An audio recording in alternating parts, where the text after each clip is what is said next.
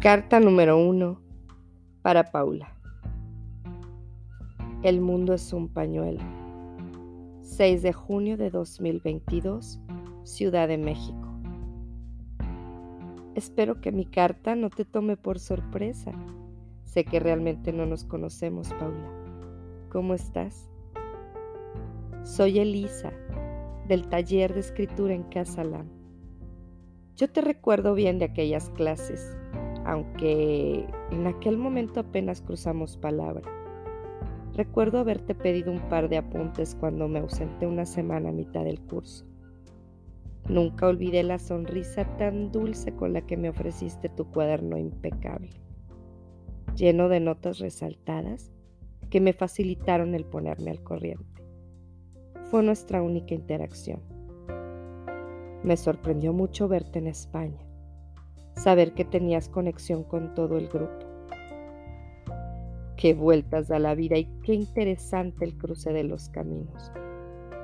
Matías me contó de la chocolatería de tu mamá. Mañana estaremos ahí para encontrarnos con Amanda y su novio. Que Matías solo me advirtió que no fuera a sorprenderme, pero no me dijo quién es. Paula, quiero que nos llevemos bien. No me conoces tampoco, así que para resumirte un poco mi vida, empezaré por decirte que hace dos años, cuando tomábamos el curso, yo estaba comprometida. Tenía un novio con el que duré casi 15 años. Ahora que lo escribo, qué flujera me da. No puedo decir que lo pasé mal.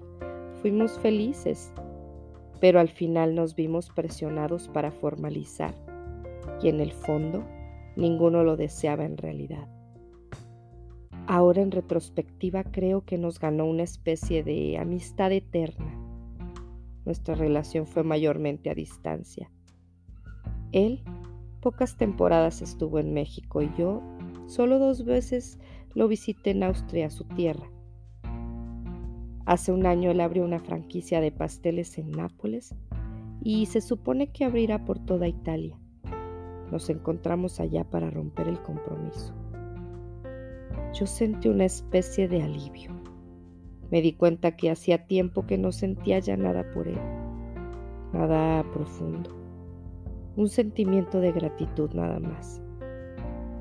Mi familia es conservadora.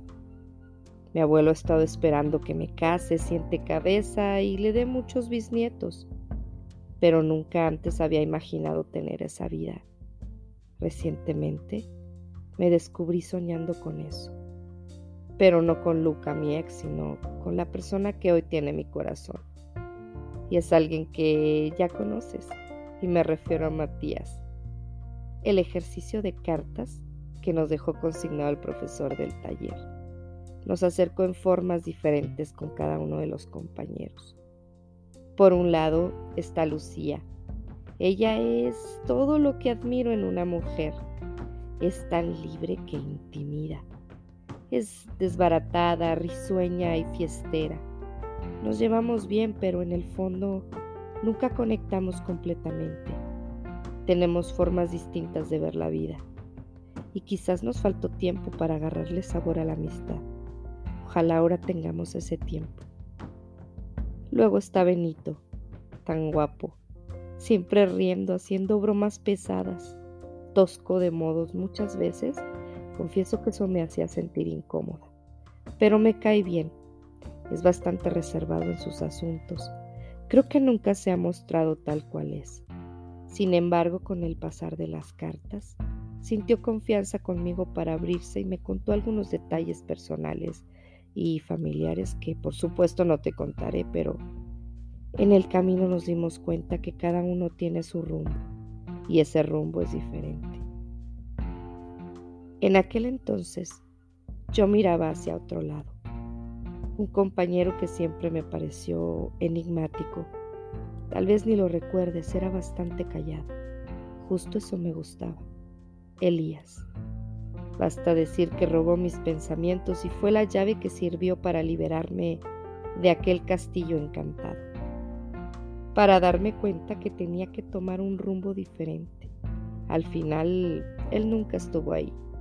Curiosamente, Matías fue siempre mi confidente y mi amigo. Él tenía una forma muy educada y dulce de escribirme y de tratarme que, sin darme cuenta, poco a poco, en cualquier lugar al que yo viajara, donde yo me encontrara, no dejaba de pensar en él. Al principio fue casi imperceptible lo sutil que llegaba su voz o su recuerdo a mi mente. Me reía sola sentada en algún café del otro lado del mundo porque imaginaba si aquella bebida que estaba degustando sería de su agrado o no. Compré una taza en Florencia que tiene esculpido un David. Pensando en él, impulsivamente la tomé en cuanto la vi y con un sobresalto. Ahí lo supe. Mi corazón daba brincos, pero no me atreví a confesarlo porque no quería arruinar lo que teníamos. Esa confianza y cariño, esa complicidad que a través de los meses se había afianzado. Hoy estoy feliz porque sé con seguridad lo que siento y lo que él siente. Amor puro y bonito. Hace unos días me contó que ha hecho mancuerna en algunos proyectos con Ana, tu mamá. Y esto me lleva a pensar en la frase trillada de que el mundo es un pañuelo. Y sí que lo es. No sé qué nos depara el destino, pero me pienso aferrar a él. Paula, espero que un día tengamos la oportunidad de tratarnos más allá de estos textos. No sé si te quedas en España o vendrás algún día para acá. De momento, te ofrezco mi casa en Parras. Cuando nos quieras visitar, y un vinito de nuestra mejor reserva para brindar por ese pañuelo que nos da la vuelta, nos entrelaza, nos encuentra y nos reencuentra.